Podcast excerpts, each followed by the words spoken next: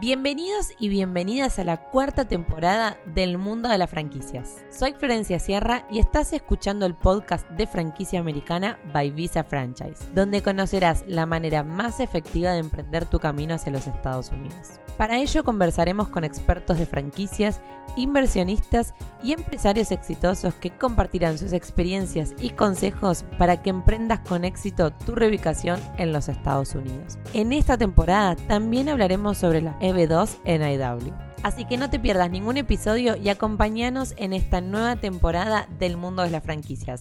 Comencemos. Hola, buenas tardes a todos. Mi nombre es Florencia Sierra, formo parte del equipo de Visa Franchise. Hoy tenemos un invitado muy especial, Patricio Gutiérrez, que nos va a hablar un poquito sobre cómo debemos negociar, cómo trabajar a la hora de, firmar contratos en los Estados Unidos, si elegimos una franquicia y seguramente tenemos que firmar un contrato y distintos contratos que también eh, uno va eh, metiéndose en el camino a la hora de tomar la decisión de invertir, comenzar con una visa inversionista. Así que Hoy Patricia nos va a hablar de sobre cómo negociar contratos en los Estados Unidos, todos los consejos, así que bueno, bienvenido Patricio, muchas gracias por este espacio, por este tiempo, abogado corporativo, así que gracias por estar acá. No, al contrario, Florencia, muchas gracias por la invitación y avisa Franchise por permitirme estar aquí en este espacio con ustedes, con creo que información muy valiosa, ¿no? Y muy interesante este, a la hora de, de emprender en Estados Unidos, ¿no? Sí, la verdad que estoy muy ansiosa porque sé que tenemos muchas cosas por, responder, por aclarar para inversionistas, para futuras personas que, ya tengan en mente como los Estados Unidos como el territorio a migrar y están tomando sus decisiones, están empezando este proceso que necesita de mucha información para no cometer errores. Así que bueno, me encantaría que empecemos hablando sobre un poco sobre Gutiérrez Law, que nos cuentes los servicios que ustedes brindan, cómo acompañan a los clientes y, qué van a encontrar con ustedes eh, en cuanto a soluciones en, la firma. Claro, Florencia. Sí, mira, somos, somos un despacho muy boutique, es un equipo chico donde nuestra especialización es representar a familias o a pequeñas y medianas empresas o empresarios, empresarias de principalmente de América Latina y de España que quieren eh, incursionar un proyecto de inversión en Estados Unidos, ¿no? Ya sea ellos residir con sus familias por medio de una visa inversionista o que sus empresas en Colombia, Argentina, México, España tengan operaciones o, que tengan una subsidiaria o empresarios que quieran tener este, un pie en Estados Unidos como patrimonio. En fin, hay muchas variantes, pero nos enfocamos en eso y, y le es muy atractivo al cliente de América Latina porque se sienten muy a gustos con nuestro perfil, porque somos, a pesar de que somos abogados en Estados Unidos, somos biculturales, binacionales, bilingües, ¿no? Y eso siempre ayuda para la conexión cultural con tu abogado, con tu contador, con tu especialista de franquicias, ¿no? Es un gran plus porque a pesar de que están en otro país y son sofisticados y tienen capital, y, eh, eh, la cultura de negocios es diferente en este país, ¿no? Este, no es lo mismo operar una empresa, una franquicia en, Colombia que en Estados Unidos. Entonces, creo que es muy importante el equipo con el que te rodeas, no nada más el abogado, pero hay una canasta básica, ¿no? Donde son el especialista de franquicias o de negocios, el consultor, el contador, el banquero, el abogado. Tienes que tenerlos muy cerca de ti para que cumplas con todos los, los factores dentro de un proyecto, ¿no? Sí, tal cual, súper importante esto que decís, porque a ver, poder entender, por un lado, la cultura que con la que uno, ya, el chip que uno ya tiene en mente de, bueno, yo los negocios en mi país lo hago de esta manera, pero eh, que, que, uno ya, vos vas a entender esa, esa dinámica que tiene el cliente, pero también entendés cómo se debe adaptar para este nuevo país, para donde vamos a comenzar a operar, y es fundamental poder hacer un match, ¿no? Entre lo que uno por ahí ya tiene en mente, que, que son cosas que uno por ahí pueda negociar, y cosas en las que en estos, en estos puntos no vamos a poder negociarlos, tenemos que ir de esta manera y estos son los que vamos a negociar. Creo que eso es algo muy importante lo que decís de, poder trabajar con personas que entiendan al cliente, pero también entienden el nuevo sistema y, nos van acompañando para que tomar las decisiones eh, mejores y que nuestro proceso sea exitoso. Eh, a mí me encantaría también que podamos hablar un poco de por qué, tan, por qué es tan importante tener un acompañamiento legal a la hora de firmar un contrato, ¿no? Con un franquiciador, hablando de, por supuesto, que sea eh, una persona que quiere invertir en una franquicia, quiere aplicar una visa de 2, una visa de L1, una visa de B5, ¿por qué es importante que al momento de, esta firma o al momento de trabajar con contratos tengan el acompañamiento de ustedes. Sí, mira, es, importantísimo. Eh, no sabe las, veces que hemos visto a clientes ya en problemados este, legalmente por no haber entendido eh, un contrato, ¿no? Entonces, conclusión, cualquier contrato, alguien tiene que revisártelo y darte comentarios sobre lo que vio. Y ese alguien, la única persona en Estados Unidos que puede interpretarte un contrato es un abogado con licencia para ejercer, ¿no? Eh, no quieres adelantarte, presionarte. Cuando, cuando te imponen un contrato, la contraparte, ya sea un broker, una franquicia, un franquiciador, quiere que lo firmes, pero también te está vendiendo un producto. Entonces, a él, no te va a decir, te conviene que te lo revise un abogado. Él lo que quiere es que firmes, ¿no? Este, normalmente, hablo en general, el que te propone un contrato, el contrato va a, estar, a favor de ellos, no a favor tuyo, por lo general, ¿no? Entonces, si a ti te presiona a firmar, porque el que quiere que, firmes normalmente es un vendedor, ¿no? No te va a decir lo que dice el contrato. Verbalmente te puede decir algo, pero lo que va a tener validez es el papelito, ¿no? Entonces, importantísimo que primero te lo revise un, abogado. Vamos a revisarlo, porque el abogado te va a decir qué es razonable y qué no dentro de la industria.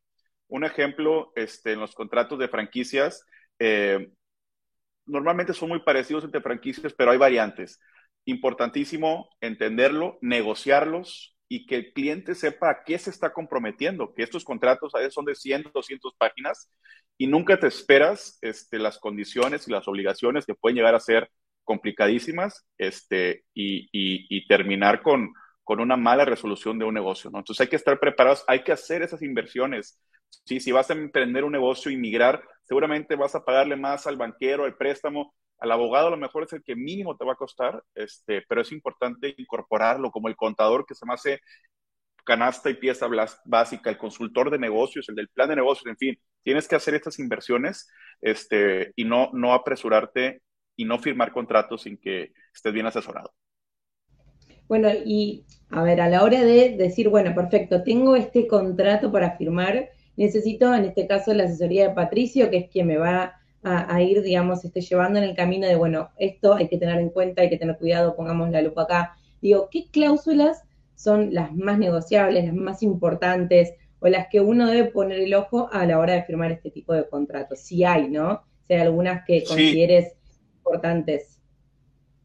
Sí, y por lo general, y me pasa siempre, te dice el franquiciador, no es negociable, ¿no? Y no es cierto, o sea, todo puede ser negociable algunos no van a querer nada, algunos sí, se van a prestar, pero todo puede llegar a ser negociable. Hay ciertas cosas más complicadas que no. Algo que veo que es complicado son las regalías. Las regalías a lo mejor no van a darte un beneficio porque si se cobra la voz, todo el mundo le va a pedir, le va a pedir que negocies. Pero, por ejemplo, las, las, las plazas de tiempo son negociables. Ellos a lo mejor te piden que empieces durante a, los dos meses de que firmes el contrato, pero por ejemplo, cuando es alguien que está migrando a este país por medio de una visa de dos, eh, los tiempos no están siempre bajo su control. Hay un proceso migratorio. Entonces, eso es importante para eh, las pautas que lleva este, este, las, demorar un poco más la entrada, ¿no? Oye, necesito buscar un local, necesito un broker, este, para que me ayude a buscar un local, necesito ver, este, la construcción, o sea, eso se puede negociar. Este, tienes que negociar también las cláusulas de renovación. Este, ¿Qué es más conveniente para ti en base a tu perfil? O sea, si quieres, normalmente si quieres eh, renovar, quieres renovarlo de manera ilimitada o, quieres renovarlo a largo plazo, no nada más de un año, dos años, porque de nada te va a servir si construyes algo importante. Eh, también negociar, poder transferir tu, tu, tu, tu interés en, en, una franquicia a un familiar o a alguien más. O sea, que tengas claras y que tengas fácil una posible estrategia de salida, ¿no? No quieres estar tampoco, la, franquicia a veces te puede ir bien, pero a veces te puede ir mal, ¿no? Y también tienes que buscar maneras de poder salirte sin que estés aferrado a un contrato de 20 años con un franquiciador. ¿no? Entonces, te digo, hay muchas cláusulas que se me vienen a la mente, imposible hablarlas ahorita, eh, pero, pero es importantísimo. A veces eh, algo que es difícil normalmente digo, hoy en día ya hay franquicias virtuales, ¿no? Que a lo mejor desde tu casa puedes operarlas. Pero si tu franquicia es operar este, en un lugar físico, normalmente tienes que alquilar este, un, un, local, ¿no? Entonces tienes que negociar con el propietario, que ya es otra tercera parte, ¿no? Está el franquiciador, estás tú, está el inquilino actual y luego está el propietario, ¿no? Entonces, para que tú puedes entrar a una franquicia, pues tienes que rentar un local, ¿no? O si te quieren, quieres, quieres que te transfieran una franquicia ya existente, tienes, te tienen que asignar el contrato de arrendamiento. Y normalmente, cuando es por medio de una familia que está este, tramitando una visa de dos, no es tan sencillo, porque el propietario lo que quiere es, ok, yo te alquilo a ti, pero ¿qué garantías tengo de que tu empresa me va a pagar? Si es una empresa que recién constituiste, ustedes personalmente no tienen un historial crediticio, entonces, y es normal, ellos se quieren proteger, ¿no? Pero hay maneras de que podemos negociar, ¿no? Este, ellos a lo mejor van a decir, es que no, no nos sentimos a gusto porque no sabemos si tú este, no van a poder pagar, no hay nada que respalde, no hay activos, no hay casas, no hay cuentas de banco. Aún no, y es normal porque el, el, el, el franquiciante, el que viene apenas, pues apenas está empezando un proyecto nuevo en Estados Unidos, ¿no? Hay maneras de negociar y darle certidumbre o garantías al propietario, hay que, el abogado puede eh, argumentar es que es por medio de una visa inversionista, el capital se tiene que invertir sí o sí para que puedan estar renovándola. Eh, incluimos varios argumentos para darles esa tranquilidad que a lo mejor lo ofrece, sabes que te pago los últimos seis meses este, del contrato de arrendamiento para que ya los tengas como, como un depósito. Te digo, hay muchas maneras, cada propietario es diferente, pero te digo, a lo que voy es que importantísimo revisar los contratos. El de arrendamiento también tiene sus, problemas, sus complejidades. Y el de la franquicia también tiene los suyos. Están ligados, pero tampoco están ligados al 100%, ¿no? Hay que revisarlos, hay que estar asesorado, hay que hacerle preguntas al abogado. El abogado está ahí para responderte tus preguntas y, el cliente va a tener muchas preguntas porque llega a un país nuevo y, y, no es lo mismo que estar en su país de origen, ¿no? Entonces, entendemos nosotros que ellos van a tener mucho más dudas que un cliente estadounidense que lleva toda su vida aquí y eso se da por naturaleza, pero, pero no hay que darle, eh, hay que darle mucho mérito a la importancia de que se puede negociar, que sea más favorable, que sea más, esté más balanceado el contrato para ambos. No buscamos tampoco este, hacer todo a favor de uno, no, simplemente que es algo razonable y justo en base a lo que se acostumbra en la industria, específicamente la industria de las franquicias, ¿no? Y tal cual que es cierto lo que decís y además también, a ver, tener en cuenta que eh, uno cuando firma ese contrato ya se obliga a cumplir exactamente todo lo que está dispuesto ahí. Entonces, antes de firmar, antes de, de, poner ya el ok, bueno, perfecto, hago mi inversión y comienzo, es súper importante que nos tomemos el tiempo y, que lo que decías vos hace un ratito cuando, cuando estábamos hablando previo al video de, eh, a veces lo barato sale caro, ¿no? Si uno no, no toma la decisión de revisar eh, de la manera correcta, con un asesor correcto, que, tenga experiencia en este tipo de contratos, en este tipo de situaciones en las, cual, en las cuales hay que negociar cláusulas que, como decías vos, no obviamente no van a estar todas a favor del cliente ni todas a favor del, franquiciador, eh, sino que es algo, algo beneficioso para todas, para las dos partes, ¿sí? Eh, creo que eso es algo muy importante y que a su vez por ahí muchos inversionistas hoy no están teniendo en cuenta a la hora de comenzar este proceso. Lo importante y lo valioso que es hacer una revisión con un experto en, derecho corporativo que nos ayude a, por supuesto, tener más beneficios a la hora de hacer esta firma. Cuando recién decía yo de uno cuando firma acepta ciertas obligaciones, ¿no? Eh, la pregunta que quiero hacerte es, ¿qué derechos, qué obligaciones son las más comunes o las que por ahí eh, más dudas eh, hay a la hora de esta firma del contrato? Mira, una que no, no platicamos ahorita y creo que siempre es importante revisarla es la de no competencia, ¿no? Normalmente el, el, franquiciante te dice, aquí está el contrato y si tú lo firmas, tú no puedes competir con, con, con lo que estás haciendo ahorita. Es decir, si tú te das una franquicia para un restaurante de sándwiches, tú no puedes, por medio de tu esposa o otra empresa tuya, eh, abrir otro restaurante con otro nombre, ¿no? Porque pues estás afectándole a tu propuesta, a lo que te a lo que tú te comprometiste, ¿no? Entonces hay que ver qué tan razonable está, por ejemplo, para que sea, para que le llaman acuerdos de no competencia y son cláusulas que están incluidas normalmente en los acuerdos de franquicia. Pero por el simple hecho de que estén ahí no significa que tenga validez. ¿Por qué? Porque las cortes, las cortes depende por el estado. Por ejemplo, Texas y Florida son estados que protegen mucho a, capitalismo, no quieren que haya eh, eh, eh, emprendimiento, ¿no? Entonces no le gusta que limiten la competencia por el simple hecho que quieren que se generen empleos. Entonces, tiene que ser razonable no competir y razonable en tres aspectos, ¿sí? Entonces, si yo le digo al franquiciador, tú no puedes competir con, con, la franquicia, no puedes abrir otro negocio, ok, pero tiene que ser razonable en tiempo, o sea, no puedes competir, obviamente, cuando tengas la franquicia y no puedes, no sé, dos años a partir de que se termine la relación de la franquicia. Dos años a lo mejor es razonable, a lo mejor 15 años no va a ser razonable, ¿no? Tiene que ser razonable en territorio, en geografía, ¿sí? El franquiciante no te puede decir, perdón, el franquicia, franquiciador no te puede decir, no puedes competir conmigo en todo el estado de Florida. No, eso no es razonable, no se vale, ¿verdad? A lo mejor no puedes en la parte sur de Miami, ¿no? A lo mejor eso es razonable, cada hay que ver el caso en específico, ¿no? Y otro tiempo es el alcance, ¿no?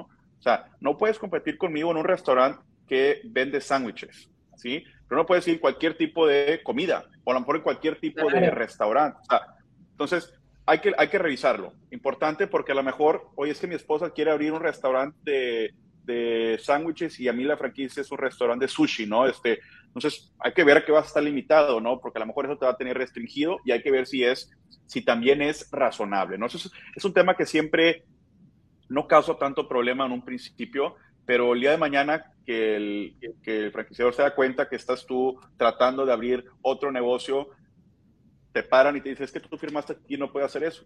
No se vale, ¿no? La gente quiere, quiere, quiere seguir emprendiendo, ¿no? Y podría haber multas en caso de que, de que no se cumpla este contrato, ¿cierto?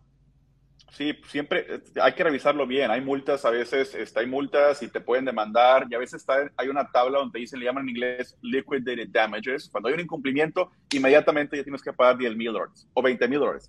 Entonces, habrá que verlo, ¿no? Y también ver, otro tema es que cuando las obligaciones contractuales que muchas veces el, la empresa, o sea, tú vas a firmar el contrato de franquicia por medio de una empresa tuya, ¿no? Tu empresa tuya va a ser, como le dicen, el franquiciado, ¿no?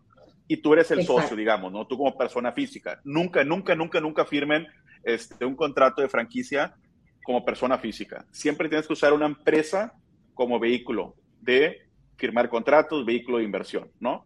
¿Por qué? Porque si tú firmas a nombre propio y llegase a pasar algo, si alguien se lastima en, en el local, si hay un incumplimiento, si hay un litigio, van a demandar al dueño de esa franquicia, ¿no? Pero al dueño de franquicia me refiero al franquiciado. Y ese franquiciado, el dueño es una persona física. Entonces, expones todo tu patrimonio, ¿sí? Todo lo que tú tienes, tus ahorros, tus vehículos, tus casas, tus activos, todo está en juego si hay una sentencia en contra. Entonces, propósito en Estados Unidos es, si vas a hacer negocios, vas a operar todo por medio de un vehículo de inversión, que es una figura jurídica, una LLC, una, una corporación, ¿no?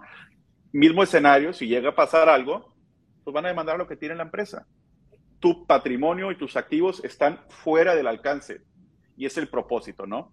Importante firmar todo a nombre de tu empresa. Y a lo que iba, muchas veces el franquiciador dice, ok, tu empresa firma el contrato, pero luego tú me das una garantía, le llaman una garantía personal, donde básicamente en caso de que la empresa ya no pague las rentas, las regalías, pueden ir por ti como persona física si hay un default, ¿no? Entonces, si la empresa no responde, tú estás ligado y tú estás obligado a responder por eso, ¿no?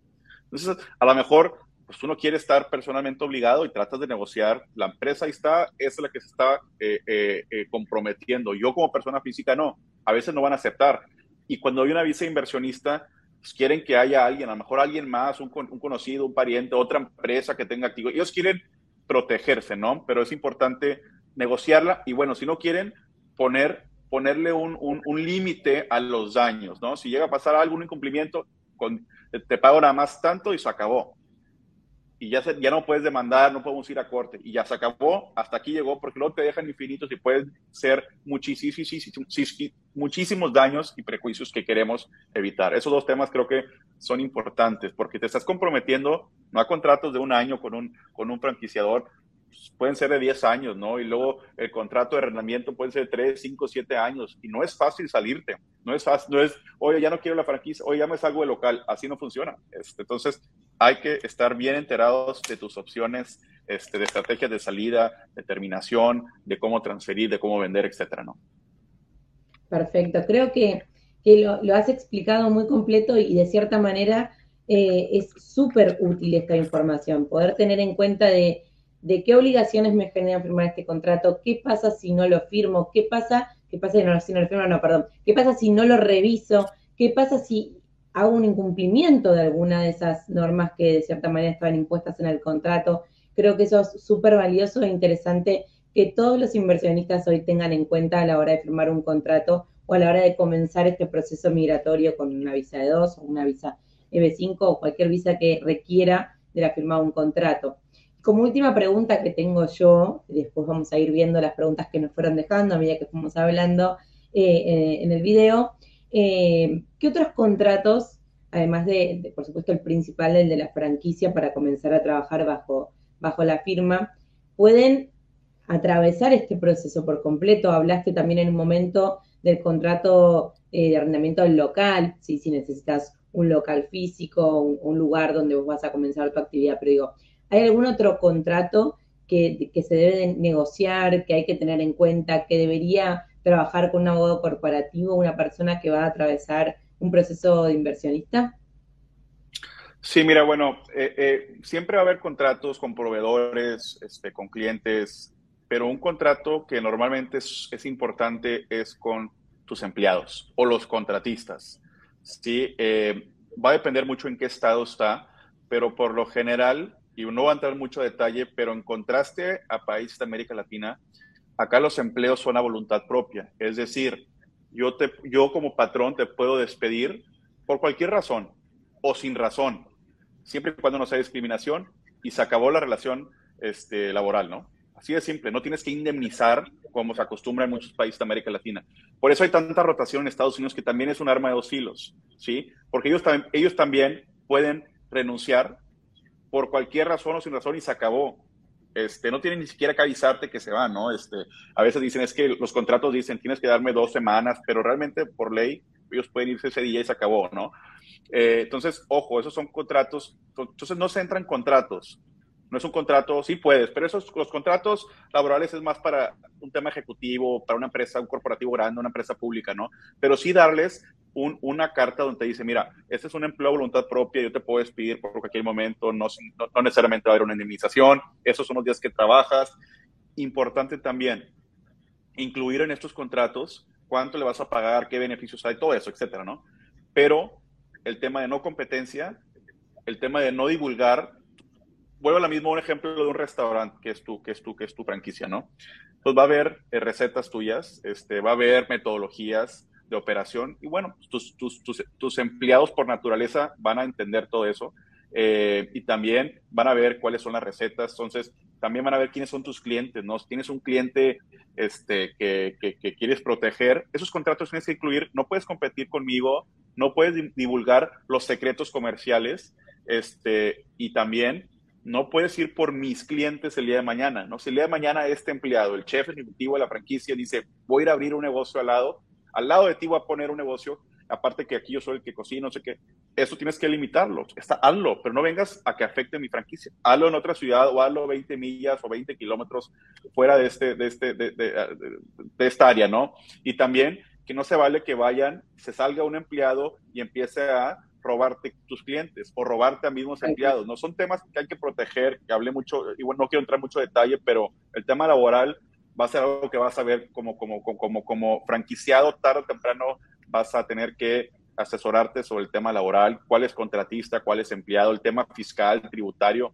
muchos temas, ¿no? Entonces, por eso, Florencia, como dije al principio, tienes que rodearte de especialistas en los diferentes rubros que hay eh, y que haya colaboración entre ellos, porque queremos todos que el cliente tenga éxito en, la operación de su negocio, ¿no?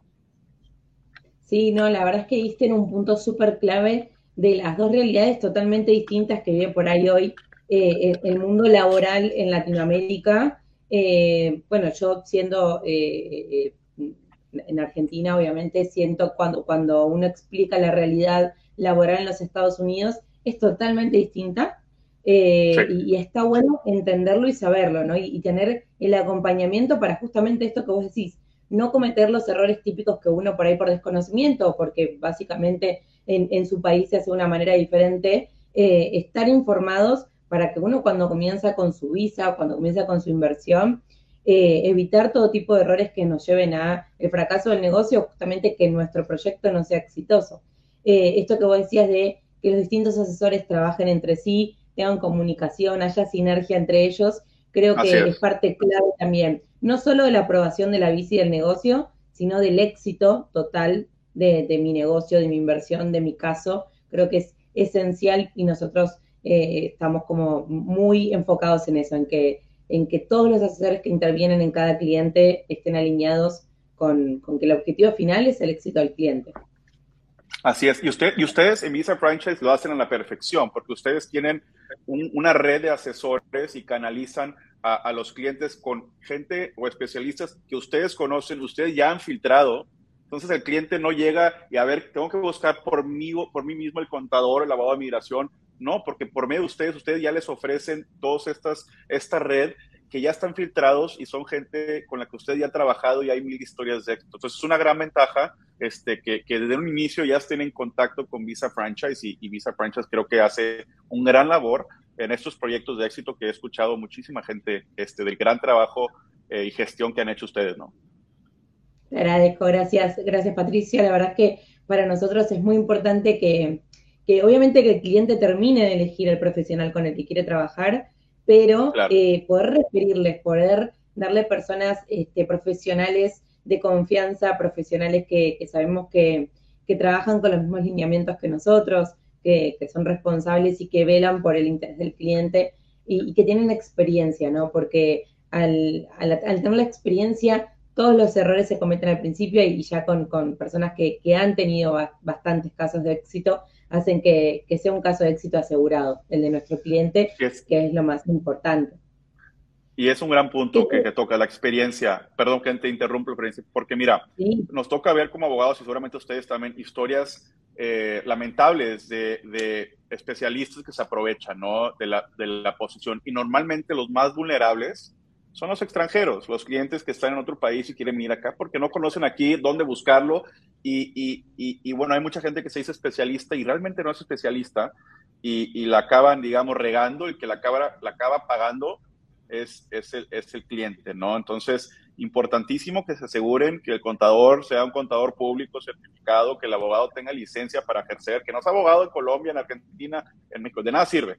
El abogado que te va a apoyar en Estados Unidos tiene que ser abogado en Estados Unidos. El contador tiene que tener experiencia en Estados Unidos, que conozca el código fiscal. La experiencia es importantísimo. Tengan mucho cuidado porque he visto, digo, mucha gente que se quiere aprovechar de la situación y los vulnerables normalmente es la gente que no vive en este país. Este, entonces hay que tener mucho cuidado y, y, y, preguntarle a Florencia, ¿quiénes son los de confianza? ¿Quiénes son? Bueno, aquí están todos estos, los conocemos, tú ya escoges quién, pero bueno, mínimo ya tienes una, una, una, relación mutua por medio de alguien, ¿no? Creo que por ahí va.